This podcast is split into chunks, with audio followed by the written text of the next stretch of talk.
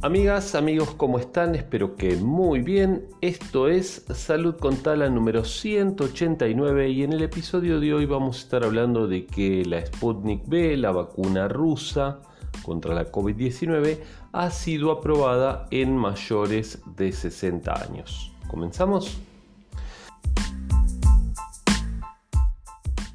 Bueno, esto es una noticia de Telam, de la agencia oficial argentina, y habla de que el gobierno ruso aprobó la vacuna contra la COVID-19, la Sputnik B, en personas mayores de 60 años, eh, informó Vladimir Putin y dijo justamente eh, Putin que se la va a dar, él tiene 68 años.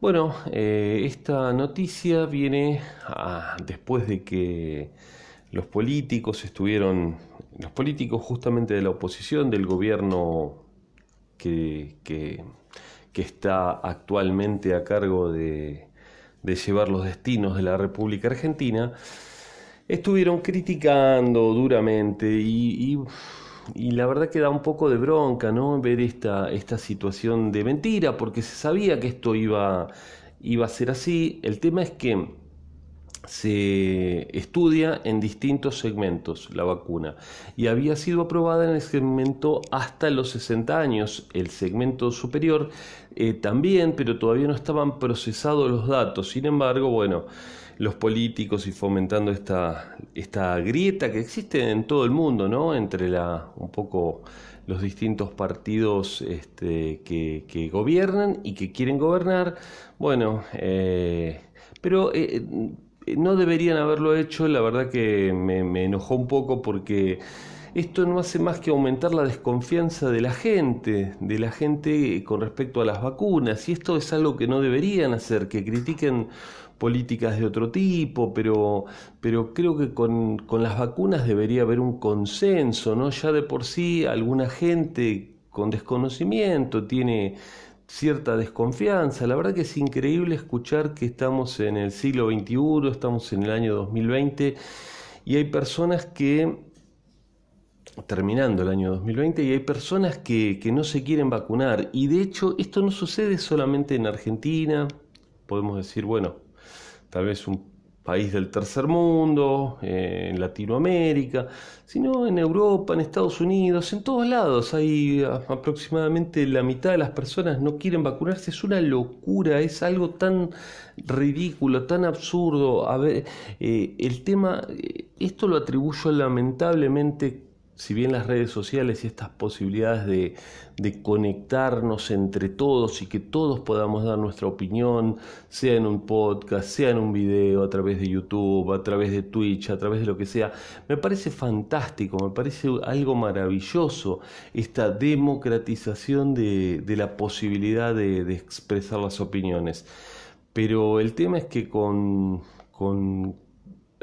cuestiones relacionadas con la salud, la gente debería tener otra balanza, debería tener otro filtro, no es una simple opinión, acá hay una ciencia atrás, la ciencia médica y, ciencia en general, ¿no? la que se basa en el método científico, que bueno, como todos sabemos o deberíamos saber, eh, se basa en hechos, se basa en estudios, investigaciones, estadísticas, no en casos aislados.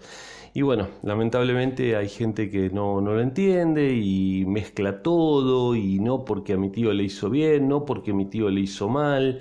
Bueno, la verdad que es triste, es triste que estemos discutiendo casi de manera esotérica si funcionan, si no funcionan las vacunas, y el riesgo y el beneficio. Es tan, tan absurdo, es tan absurdo para, para cualquier profesional de la salud que, que estas cosas se estén discutiendo. Pero bueno, lamentablemente lamentablemente es así. Eh, sepan que las vacunas funcionan, sepan que las vacunas salvan vidas, sepan que la esperanza de vida es cada vez mayor en el mundo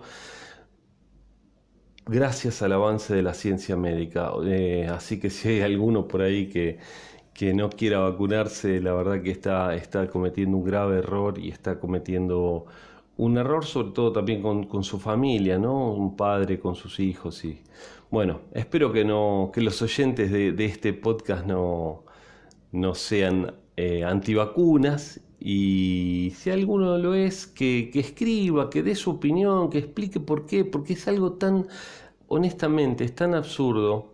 Pero bueno, eh, nada, seguimos un segundo más con la nota, se hicieron los análisis en mayores de 60 años, confirmaron su seguridad y eficacia como ya lo sabíamos, pero los políticos salieron y aprovecharon dos, tres días y generaron discordia y generaron más dudas y es tan triste ver, eh, parecen buitres peleándose por, por la carroña, por lo que queda, ¿no? Por, eh, es horrible expone y sé mejor, no expongas al otro, muestren lo mejor de cada uno, expongan ideas.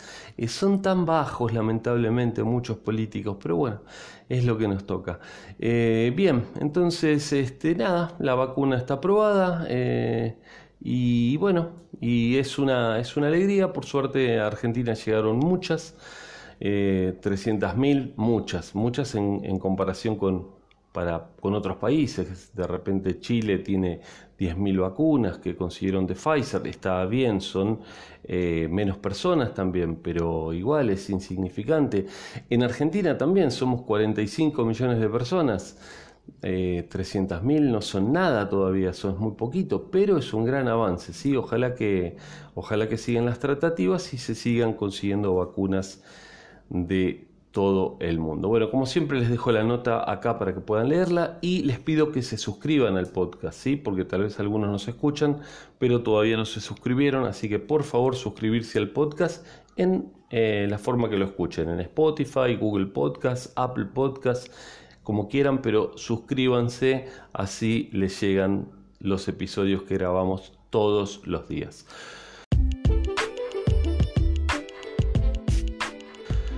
Bueno amigos, un saludo grande para todos, espero que les haya gustado este episodio y nos estamos viendo o escuchando en el día de mañana. Un cordial saludo, soy Sergio Taladriz, farmacéutico, fundador, director del Instituto Taladriz. Hasta mañana.